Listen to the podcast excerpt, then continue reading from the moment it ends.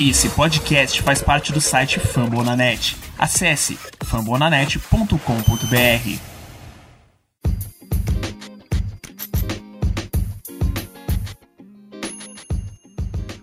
Olá, seja muito bem-vindo ao podcast Who Day BR, a casa do fã do Cincinnati Bengals no Brasil. E hoje estamos no nosso episódio de estreia. Muito prazer, me chamo Ricardo Boss e tenho ao meu lado ele, o cara das Bold Predictions, Conrad Aleixo. Tudo certo, Conrad? Opa, tudo certo. Tamo aí pra dar voz um pouco pro torcedor do Cincinnati Bengals em português aí. E aí, tá pronto para começar a dissecar o que foi essa off-season do Bengals? Ah, vamos falar um pouco aí do, do que foi essa última temporada, o que, que a gente esperava, o que, que não deu certo e destrinchar um pouquinho o que, que a gente sofreu ano passado, né? Isso mesmo. Mas antes de adentrarmos a selva, vamos para os recados. Caso vocês aí que estão escutando a gente, nosso primeiro episódio, é, queira conversar com a gente, dar sugestão, mandar um recado, um carinho, falar que o Bengals vai ganhar 17 jogos na temporada. É, então siga a gente no Twitter ou, e no Instagram, com arroba Se quiser falar comigo, Ricardo, eu sou arroba no Twitter. Se quiser falar, me achar, tô lá no RudeiBR também. E meu Twitter é Conrad Underline Aleixo, quem quiser saber mais aí de mim. Então não se esqueçam de divulgar para aqueles que se interessam pelo conteúdo e pelo nosso querido Bengão. Então, bora! Então, Conrad, uh, acho que para entender o que vem pela frente, a gente tem que dar uma olhada no que aconteceu na última temporada, fazendo um recap, basicamente, do que aconteceu. Ó, então vamos lá. Cincinnati Bengals na última temporada, a nossa expectativa era grande, né? Com a chegada do Joe Burrow, o quarterback destaque da Universidade de Louisiana State. É, teve draft também do T. Higgins. Ó, era o final de um ciclo, né? AJ Green, o Carlos Dunlap, o Dino Atkins já envelhecidos, indo para a segunda temporada do Zach Taylor e chegamos ali, né? Já dando um spoiler, basicamente, uma temporada de quatro vitórias, 11 derrotas e um empate. O que você achou, assim, que te marcou nessa última temporada? É, acho que a gente esperava o final do ciclo, né? E não que ele já tivesse se encerrado, né? Que o Green estivesse jogando ainda, que o, Dino Atkins estivesse em campo ainda também. E que eles pudessem ajudar a começar o novo ciclo, né? Com o Burrow, com a galera que estava vindo, o Zach Taylor no segundo ano também. Então acabou que os veteranos não conseguiram render e começou o desastre por aí, né? E também, assim, uma coisa que me marcou bastante no ano passado foram as chances desperdiçadas, né? Se a gente for pegar os oito primeiros jogos, o Bengals terminou 2-5-1, que é uma campanha abaixo das expectativas. Mas os jogos contra Chargers, contra Browns duas vezes, contra o Colts e contra Philadelphia, né, contra o Eagles, todos foram jogos bem apertados, ou que o, Chargers, o Bengals chegou a marcar um touchdown no final, mas foi anulado por falta e errou o field goal. Não, aquele jogo a gente ganhou. contra, contra a Filadélfia também, ali foi para foi empatar, foi o um empate, né? Foi para prorrogação, tivemos várias oportunidades. Colts a gente abriu aquela vantagem absurda e deixou Nossa, 21 a 0 no primeiro quarto, como é que a gente perdeu aquele jogo? E os do Browns, assim, em, em, Cleveland ainda, assim, a gente foi só perseguindo, né? Não conseguiu tomar a dianteira, jogo de prime time, segunda semana do, do Joe Burrow na liga. Foi um jogo de menos 7 pontos, mas você percebia que tinha ali um, algo. Por mais que o time não conseguisse parar nada de jogo corrido, né? É, tinha alguma coisa ali pra gente ver. Mas daí você chega, pô, no meio da temporada, 2-5-1 você já começa a ficar desanimado. E, além disso, teve um monte de lesão, né? A gente teve Trey Waynes machucado no training camp, teve DJ Reader machucado na, na semana 5, Joe Mixon machucado na semana 6, Jonah Williams na semana 7. Daí começa a desanimar, né? É, foi um, um tanto de jogo ali que você via que o time tava disputando, mas que faltava alguma coisa, né? E começou a dar aquela pulga na orelha de será que é o técnico que tá faltando? O que que tá faltando nesse time? E... É, e e já começa aquele assim, né? Putz, será que não é melhor tancar e tudo mais? Até que chegou o, pior momento da temporada, né? Nossa, e para mim foi mais traumatizante ainda porque eu tinha acabado de comprar a blusa. No primeiro jogo que eu, que eu usei a blusa do Bro, ele machucou. Ah, descobrimos é. então a razão da. É. Daí contra o Washington Football Team, o Joe Burrow se machucou né, na, na lesão de joelho gravíssima aí. E isso meio. Já não que o Bengals tivesse chances de playoffs, mas encerrou de vez a, a temporada. Só teve alguns pequenos brilhos esparsos, né? Uma vitória contra o Steelers com o nosso queridíssimo risadinha ali, o. o é, depois, depois que Ryan o. Finley. É, Ryan Finley. Depois que o Burrow machucou, que começaram realmente os problemas no vestiário, né? Deu aquela treta toda com o Dunlap querendo sair. Sim. Alguns outros jogadores dem demonstraram satisfação também.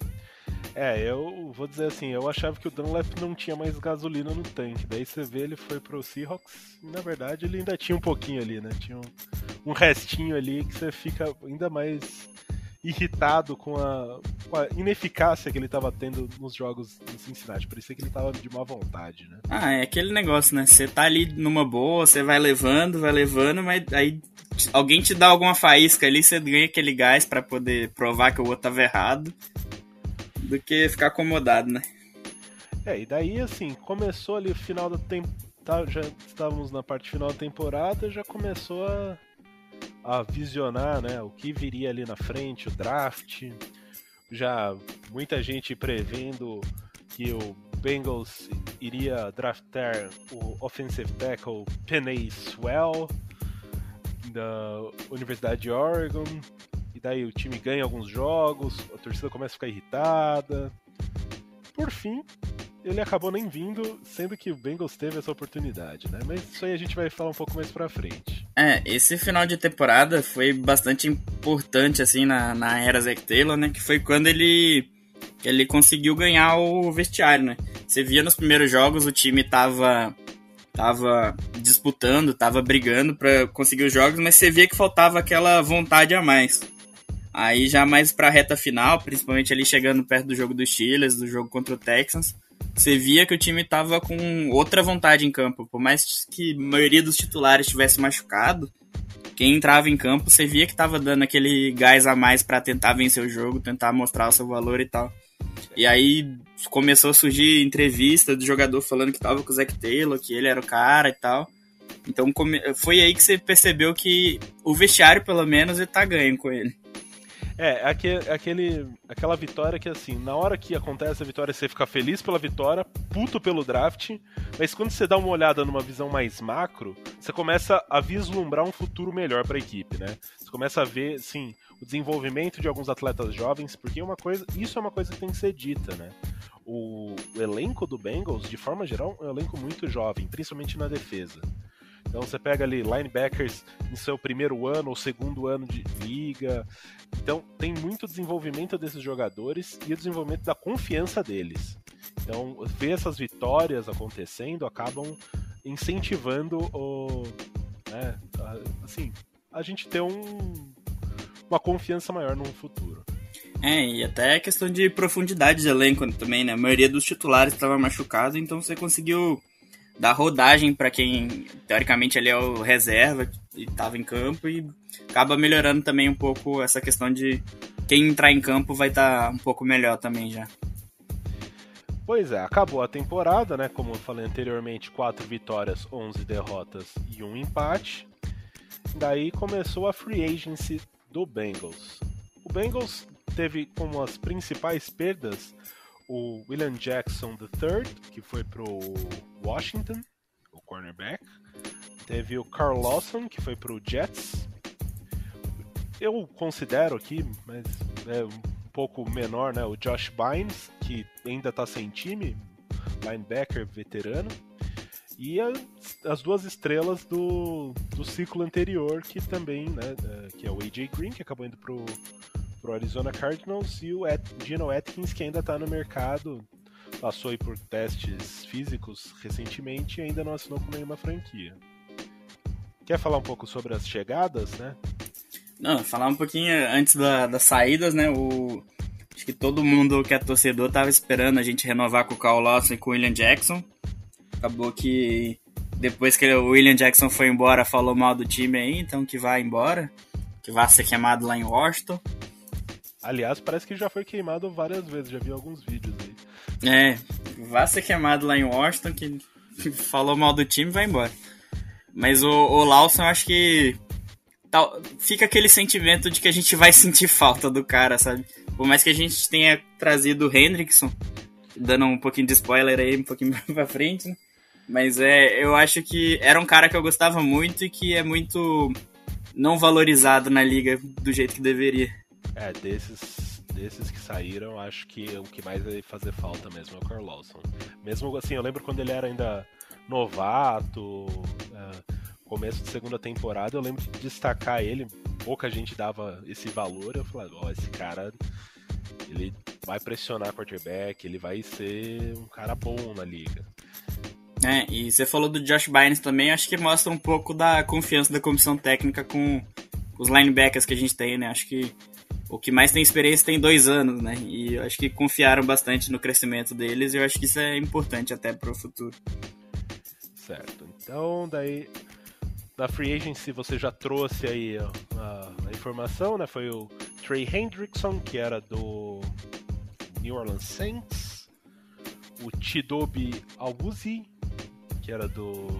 É isso? É, Tidobi Awuzie, que era do Cowboys. É, esse, é que, vou dizer, esse sobrenome, ele é um.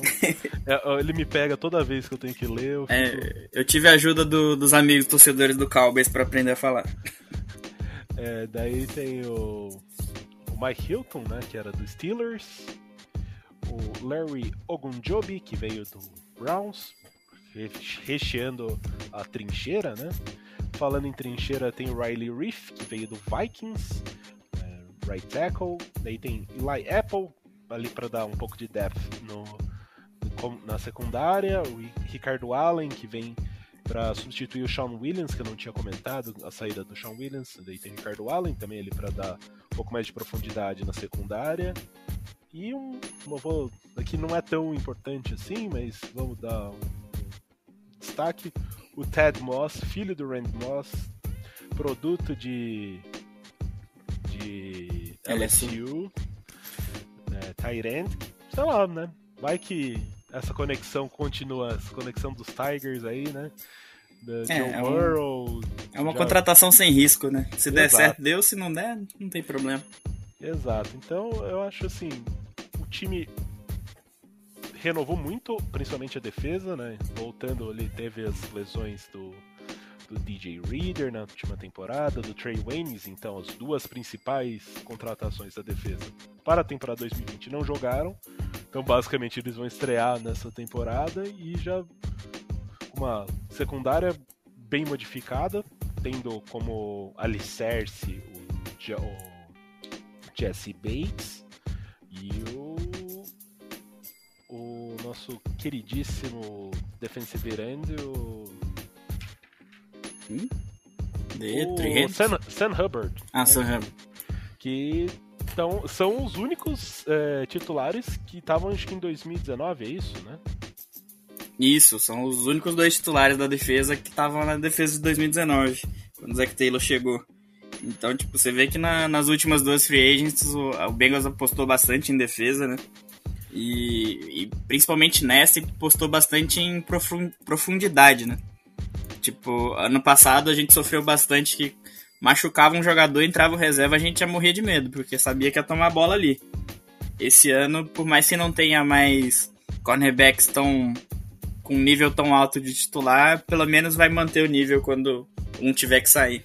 Nossa, uma coisa que me deixava assustado no começo da temporada passada era a, a linha defensiva. O Dino Atkins não estava jogando, daí entrava aquele Covington, né?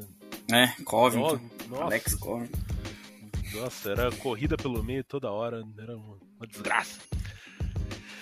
Daí, tivemos no draft, que tinha o dilema que todo mundo falou, que era Jamar Chase, o melhor amigo de Joe Burrow na faculdade ou Penny Swell? Vamos proteger o menino. Desde o começo eu sei que você era Team Chase, certo? Certo, sei. Eu fui, com, eu fui convencido no meio, da, do, meio do, do, do processo. Assim. Eu no começo era eu queria o Sewell, até fiquei puto no começo. Não, quando não, é, o time perdeu ali algumas. ganhou alguns jogos e perdeu algumas posições, mas na hora do draft eu queria o Jamar Chase. E, de todo jeito. É, inclusive, antes de entrar nesse debate, acho que a gente esqueceu de falar da principal contratação, né, do, da Free Agency, o Frank Pollack. Ah, sim. É, o... Técnico de OL, que quando teve no Bengals 2018, o Joe Mixon tinha uma linha ofensiva pior que, que tem agora, e foi líder da, da FC jogando só 14 jogos, né? Então a gente consegue esperar bastante aí que essa linha vai melhorar tanto na proteção do Joe Burrow quanto em corrida, que também vai tirar a pressão do Joe Burrow. Né? É, e eu lembro quando teve a contratação do Frank Pollack, que o Joe Burrow postou no Twitter e tudo mais, ficou muito feliz. E, então a gente fica animado, né, com o retorno de um técnico que já conhece a franquia, então já tem ali o front office, né? já tem ali um conhecimento de como ele trabalha e tudo mais, então trazer de volta é sempre uma, uma qualidade, assim, né? Uma coisa que já dá um conforto maior. Então vamos agora ao draft. Então é, as escolhas principais aqui, separei quase todas também, né? No, é, Jamar Chase, wide receiver de LSU, Jackson Carman, guard Universidade de Clemson. Joseph Osei, que era de. Agora eu não lembro, acho que é SMU, né? Texas. Texas, Texas. Eu sabia que era uma universidade de Texas, eu confundi aí. Ken Sample, que é defensive end, vem de Tulane. Tyler Shelvin, outro jogador de LSU Tigers foi draftado porque carregou o Joe Burrow no, no título. É, literalmente, colocou no ombro. Carregou com um braço só, inclusive, né? Normalmente colocam um, cada um de um lado, né? Duas pessoas carregando. Ele pegou ali como se fosse um filho dele e carregou. Daí tem o, um offensive tackle que aparentemente, assim, já trazendo um pouco de informação ali, tem treinado também na parte interior da linha, que é o Dante Smith. E o Evan McPherson, o kicker de Flórida. E, assim, impressionou. Os vídeos que a gente tem dele são impressionantes, né? É, do field goal de 50 jardas que passava mais umas 10 tranquilo ali. Inclusive tá, tá ganhando o training camp, tá, tá em primeiro lá no depth chart. Ah, assim, é, kicker é aquela posição que é difícil você confiar em rookie, mas a partir do momento que o cara se o cara for rookie conquistou a posição, você tem ali uma confiança que pelo menos o cara vai ficar um bom tempo e você não tem essa preocupação. Que você só lembra do cara quando ele erra. Né? É, a não ser nem... que o cara é tipo Justin Tucker do, do Ravens, né? Que daí o cara acerta e daí todo mundo elogia. Mas se o cara é, é mais ou menos bom, você só vai lembrar dele na hora do, do dos erros. É, kicker é que nem goleiro na NFL, é que nem goleiro no futebol. Erro, só aparece quando erra. E daí, que você, assim, de forma geral, o que você achou do, do draft do, do Bengals? Você achou que cumpriu bem com o papel? Faltou alguma posição?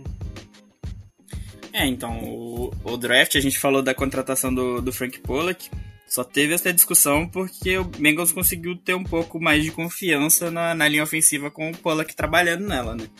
Senão teria que vir linha ofensiva mesmo. Aí o Chase eu acho que era a escolha óbvia, eu acho que já falei bastante já durante a época do draft, já até briguei um pouco lá no Twitter. Mas é. Não, não tinha como não ser. Eu acho que, independente de necessidade, já, primeiro round você pega o melhor jogador disponível. Não, não tem essa história de querer pegar a necessidade porque você precisa. Porque você pega o melhor jogador disponível porque você tem que ter o, o máximo possível de certeza, né? o quanto menos você tiver chance de errar, melhor no draft. E além disso, era o melhor jogador possível e era uma necessidade do time. A gente estava perdendo o AJ Green. Precisava é. de um wide receiver, um receiver com, é, confiável, né? Não que Tyler Boyd e T. Higgins sejam ruins, mas Tyler Boyd é um slot receiver. Você precisa de dois wide receivers de outside que vão trazer uma confiança maior para a equipe, né? É, foi muito questionado, porque ah, vai escolher outro receiver, já, já acertou no T. Higgins, tem o Tyler Boyd, Mas com os dois no time, o Green ainda teve 100, tar 100 targets na temporada. Então tinha um buraco muito grande ali para cobrir de, de quem ia receber essas bolas, né? Precisava de vir um wide receiver mesmo. É, e outra coisa que, além da vinda do Frank Pollock, né? Pra, e também o time trouxe o Riley Reef. Ah, nossa, Riley Reef. Quem é Riley Reef? O pessoal não se lembra, mas ele foi escolha de primeira rodada do Lions de algum tempo atrás, né? Ele já tem mais de 30 anos, mas ele é um, um, right tackle bem competente, assim. Ele consegue lidar muito bem com, a, com o jogo da NFL. E o time tem o Jonah Williams. Então não adianta nada você trazer um terceiro tackle para ah, nossa, vou improvisar Riley Reef por dentro da linha. Não, eles definiram Riley Reef de um lado, Jonah Williams do outro e foi pro trouxeram Jamar Chase na primeira rodada para ser wide receiver e Jackson Carman para ser o projeto do futuro da linha interna. É, tanto é que o outro argumento de tipo, ah, tem, tinha que pegar a necessidade que é a linha ofensiva, mas o Bengals não tinha uma necessidade tão grande de, de tackle, né? Precisava mais da, do miolo da linha ali. Tipo, tinha pressão pela, pelo canto, quando, pelos tackles, mas era porque tava o Bob Hart. Bob Hart, você colocar um cone ali, você já, já tirou 80% das pressões que o Burrow, Burrow tinha, né? Então era, era, tinha que endereçar era o meio. E guarde você não vai pegar no primeiro round, né? Exato, exato. E daí, assim, além disso, você percebe que o, o, meu temor, né, que eu já até comentei da temporada passada, que era o, o miolo da linha defensiva, basicamente a linha defensiva de forma geral, foi, foi bem priorizado. Então, a gente teve o, jo, o, o Joseph Osei, que é um edge receiver, né, ele vai trazer um pouco de buzz rush, o Ken Sample e o, o Tyler Shelvin, que são jogadores de linha defensiva. Então, o time tá reforçando ali porque percebeu que em algum momento tava faltando carne, tava faltando bife nessa linha, né? É, aquela, aquela coisa, né? O, o time de, definiu suas necessidades e atacou elas, né? Você pode até não concordar de que achar que foram outras necessidades, mas o time definiu bem as necessidades que, que tinha e cobriu bem. Inclusive, você pegar os DL que foram draftados, é, encaixam bem no, no esquema do, do nosso coordenador defensivo, né? Que são edges que conseguem ser mais móveis, conseguem é, voltar para marcar e, e, e DT pesadão, né? Exato, exato. Então, assim, ó, basicamente vamos fazer um resumo para quem tá um pouco mais perdido, quem tá chegando, você que torce para o Bengals e não acompanha tanto, você que não torce e quer saber um pouco mais. Ó, quem seriam os 11 titulares no ataque na sua opinião? Ó, vou escalar aqui, daí qualquer coisa você vai me corrigindo o que você acha. Joe Burrow como quarterback, o Joe Mixon running back. Eu coloquei aqui com três wide receivers, né? Jamar Chase de um lado, T. Higgins do outro, Tyler Boyd de slot, CJ Uzoma como Tyrene, e daí a linha ofensiva. Graças a Deus você falou que é Uzoma, senão a gente já ia brigar aqui se você falasse sempre. Calma.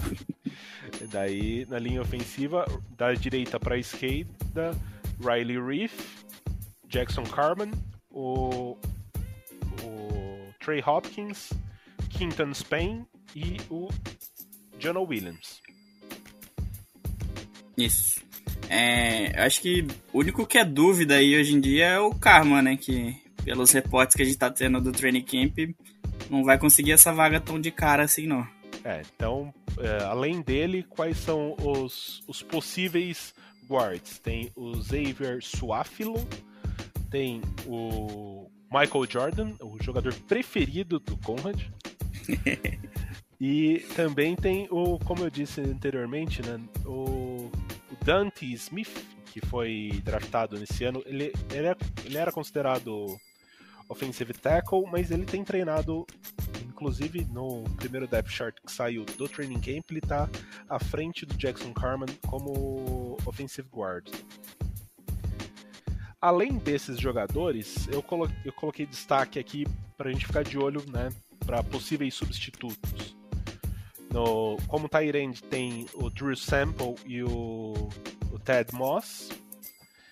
O, o de, de running back tem o Samaje Perrine e o Traven Williams, né? E ainda tem o Chris Evans, que também foi draftado esse ano, mas escutei falar muito bem do, do Traven Williams, acho que ele teve lesão no, no último ano também. Ele machucou os dois últimos anos. Mas assim, é um. Ele acho que é de Texas AM, é um, um running back muito talentoso, muito talentoso, só que teve esse problema com lesão. E de wide receiver tem o nosso queridíssimo Alden Tate, o melhor jogador de training camp das últimas temporadas. Toda temporada você escuta assim. Você joga na direção do Alden Tate, ele pega. É, é assim, se você seguir qualquer setorista do Bengals, você escuta isso, você lê isso toda off-season. Todo, todo, todo off-season tem um vídeo dele pulando dois metros para pegar uma bola em cima do defensor. Mas de, de quem pode pintar aí também, é, tô vendo bastante o Pucan Williams, é, running back, pode acabar ficando no elenco, porque ele tá sendo listado como retornador também, então acaba que essa versatilidade de ter um running back que pode retornar também acaba contando no, pra ficar no elenco, né? Sim. Daí agora dos 11 da defesa, indo das trincheiras até a secundária, é, Trey Hendrickson, daí eu coloquei o Mike Daniels, mas porque o Larry Ogunjobi tá na PUP, né, a, a, lista de quem não tá treinando e pode ficar algum tempo, até acho que a semana 5 ou 7, sem contar no, no roster. E ele pode ser ativado a qualquer momento, assim que estiver pronto. DJ Reader e Sam Hubbard, Daí, o, de linebacker eu coloquei dois apenas, né? Já que a, NFL moderna tem três cornerbacks e só dois linebackers, que é o Akin Gators Davis e o Jermaine Pratt. Os três corners, o Chidobe Awuzi, o Mike Hilton de nickel e o Trey Waynes do outro lado. Os safeties, Jesse Bates e Von Bell acho que não tem muito segredo. Acho que é isso, né? É, acho que você esqueceu do Logan Wilson de linebacker. Ah, Logan Wilson eu, tinha, eu fiquei na dúvida entre ele e o Akin Gators Davis. É que, como eu fiz uma montagem com quatro DLs, dois uh, linebackers, né? Daí acaba faltando um deles. É, eu acho que o Logan Wilson acaba sendo priorizado ali porque ele é, ele é capitão, né? Foi ah, capitão sim. ano passado, então. É, eu tava. Eu fiquei ali na dúvida entre ele e o Gator Davis. Os dois estão no seu segundo ano, então acaba sendo um pouco mais. Um pouco mais. Uh, essa disputa, né? De quem conseguir se desenvolver melhor, né? E você vê assim, né? O, é, e acaba, que a, acaba que a defesa tem uma rotatividade maior que o ataque também, né? Sim, sim. Então, dependendo do package que você vai usar. Uh, tem. Eu até listei aqui, né? Tinha o Logan Wilson listado. O Joseph Osei, que é um edge receiver, um, um edge, né? Então ele vai fazer uma pressão maior no, no quarterback. É, daí tem o Josh Tupou também para fazer um, um, recheio ali na, na linha defensiva. Parece que ele tem jogado muito bem no, no training camp. Né? Será que esse ano ele joga? É. Ele, Machucou ele é o... no ano, deu opt-out no outro. É, ele é o Alden Tate da, da defesa. É, craque do training camp. É, daí na secundária né, tem o Darius Phillips, que jogou a última temporada, tem, tem seu certo talento, né? É, é. o corner mais 8,80 que tem no time. Ou ele acerta pra caramba ou ele tá longe da marcação. É, e tem o Eli Apple, que é a aposta, né? Ele foi escolhido em primeira rodada, alguns anos atrás, rodou New York Giants, rodou, uh, foi pro New Orleans Saints, não conseguiu desenvolver todo esse jogo, é um produto de Ohio State. Então, assim, eu lembro, não sei se você acompanhava já, né? na época do. Acho que o. O Reggie Nelson, que foi safety do, do Bengals. Ele foi mais ou menos nesse mesmo. Assim, era um cara que foi escolhido em primeira rodada, não tinha dado certo ainda. Foi lá, foi uma aposta do time e acabou rendendo bons frutos. Jogou aí uns bons cinco anos sendo safety do time. É, então, assim, Aquele, ah, ah, como você disse do, do Ted Moss, né, quando eu falei anteriormente da, da Free Agency, o Eli Apple acho que é, é a aposta da defesa, né? Baixo, baixo risco e se conseguir, acho que é uma, uma recompensa que pode ser boa.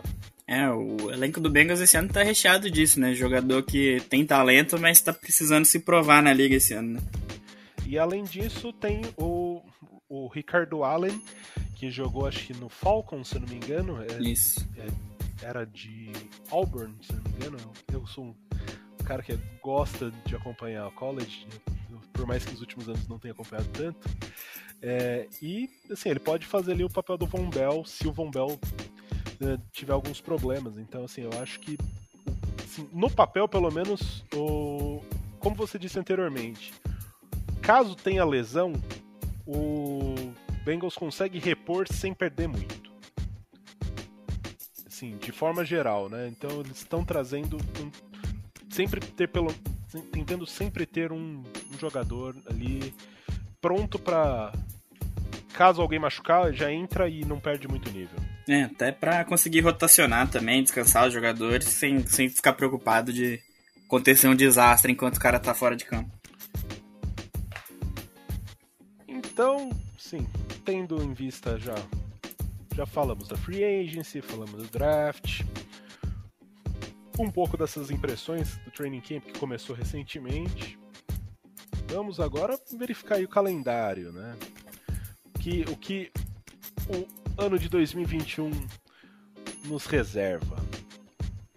Alguma opinião inicial? Você quer que eu fale primeiro quais são as sequências? Ah, dá só uma impressão geral, assim, é que a, a FC Norte já não é mais a mesma, né? A maior força é o Browns, a, força, a pior força é o Steelers. O que, que tá acontecendo na divisão? É, assim, eu já vou dizer, na última temporada eu já fiquei surpreso com o Steelers porque ele começou muito bem. Eu já, eu já imaginava que na temporada passada fosse começar a ter uma, uma decaída do, do, do nível da equipe do Steelers, né? E ainda mais, assim, da temporada passada, que eles terminaram com tomando um sacode do, do Browns no, no playoff, perderam para o Bengals no, na metade final da temporada, então eles começaram muito bem e foram se perdendo ali, né? A segunda metade da temporada foi já tenebrosa e culminando na derrota para os playoffs. E ainda você vê o Villanueva saiu, o Bouncy saiu, o Gilbert saiu. Você vê a linha ofensiva, que era um dos pontos fortes da equipe nos últimos anos, se desfazendo. É, Por... que era o que conseguia manter a estabilidade do, do Steelers ali nos últimos anos. É, no ataque era basicamente isso, porque o Big Ben tá muito inconstante, com isso o, o Juju Smith-Schuster, o nosso dançarino de TikToker, não vou dizer preferido, porque não dá pra um cara do Steelers ser o preferido de nada na minha vida, mas um cara que gosta ali de, de fazer umas dancinhas, mais até do que fazer recepções.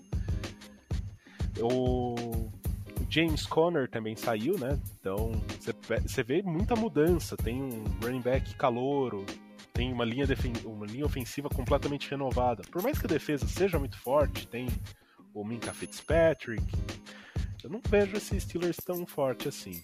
E daí é o Browns e o, o Ravens brigando, né, para ver quem tem, leva o favoritismo dentro da divisão.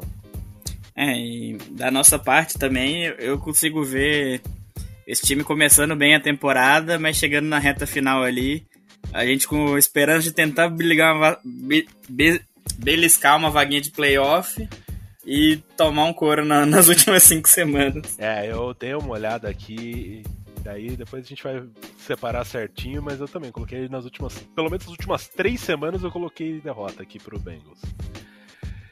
Então, assim, ó, o Bengals basicamente começa uh, jogando a NFC North, né? Joga contra o Vikings, contra em casa e vai visitar Chicago. Daí é, vai a Pittsburgh, recebe o Jaguars no jogo de prime time.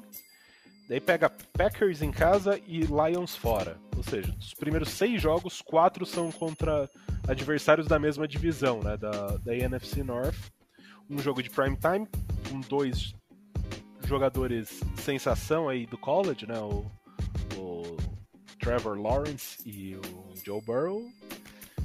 jogo, e um jogo de rivalidade. Esse começo de temporada eu vou dizer que é o que o Bengals tem que se se amarrar, né? Porque eu acho que o Vikings é um jogo difícil, mas é ganhável. É muito difícil, mas ganhável. É esse início de temporada é o que o time tem que mostrar para que veio, né? Tipo, o jogo contra o Vikings vai ser basicamente dois ataques contra duas defesas que não conseguem parar os ataques, né? Vai ser um tiroteio. Será? Eu tô vendo aí o pessoal falando que a defesa do Bengals tá segurando tudo no, no training camp. Eu não sei se eu fico feliz ou se eu fico assustado. training camp a gente sabe que não dá para levar muito pra temporada, né? Exato. Daí depois, na segunda semana, a gente pega Chicago em Chicago. Pode ser um, um novo é, revenge game do, do Andy Dalton contra, contra Cincinnati, ou pode ser também já uma estreia ou segundo jogo do Justin Fields em Chicago, né? É, o, o, inclusive o primeiro jogo, o Chase vai querer jogar absurdo, né? Porque vai enfrentar o Justin Jefferson, né? Sim. E ele era o wide 1 de LSU, vai querer mostrar que ainda é o wide 1, né? Exato, exato. Daí depois, Pittsburgh, esse jogo, assim, eu confio que o Bengals tem mais time que os Steelers nessa temporada. O problema desse jogo da semana 3 é que é no Heinz Field. Então isso pode dar uma equilibrada nas coisas.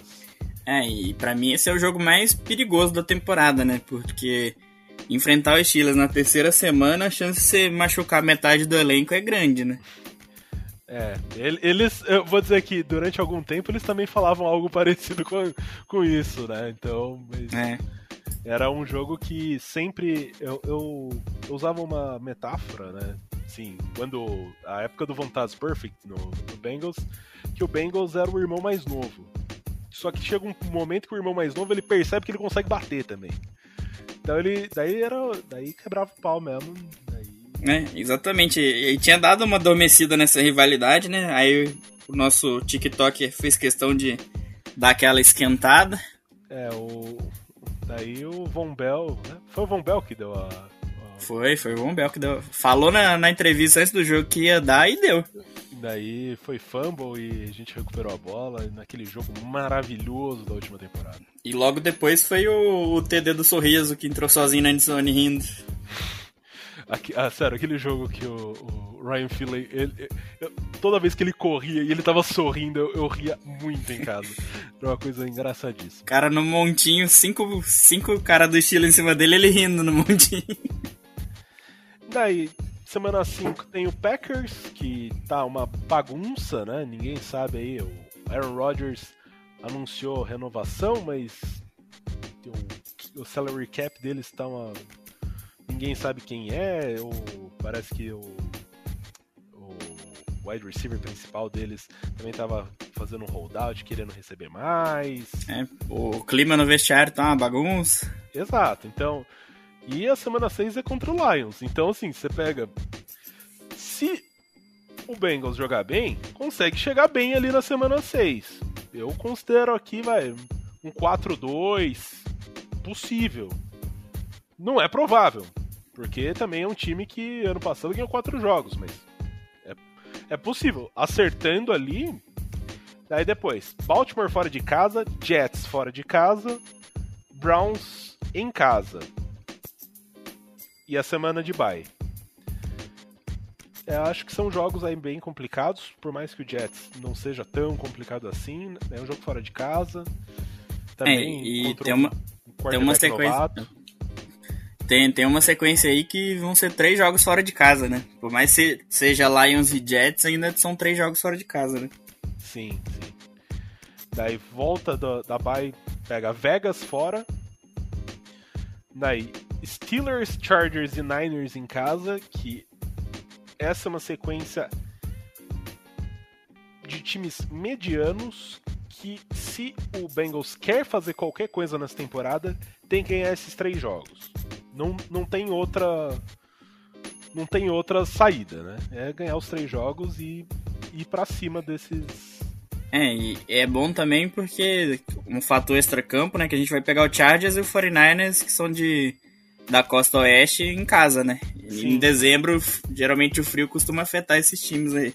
É, tomara que o jogo seja no horário do primeiro slot, né? Ainda daquele uma, uma da tarde na costa leste para ficar ainda mais complicado para os caras, porque daí fica o fuso horário tudo zoado. É.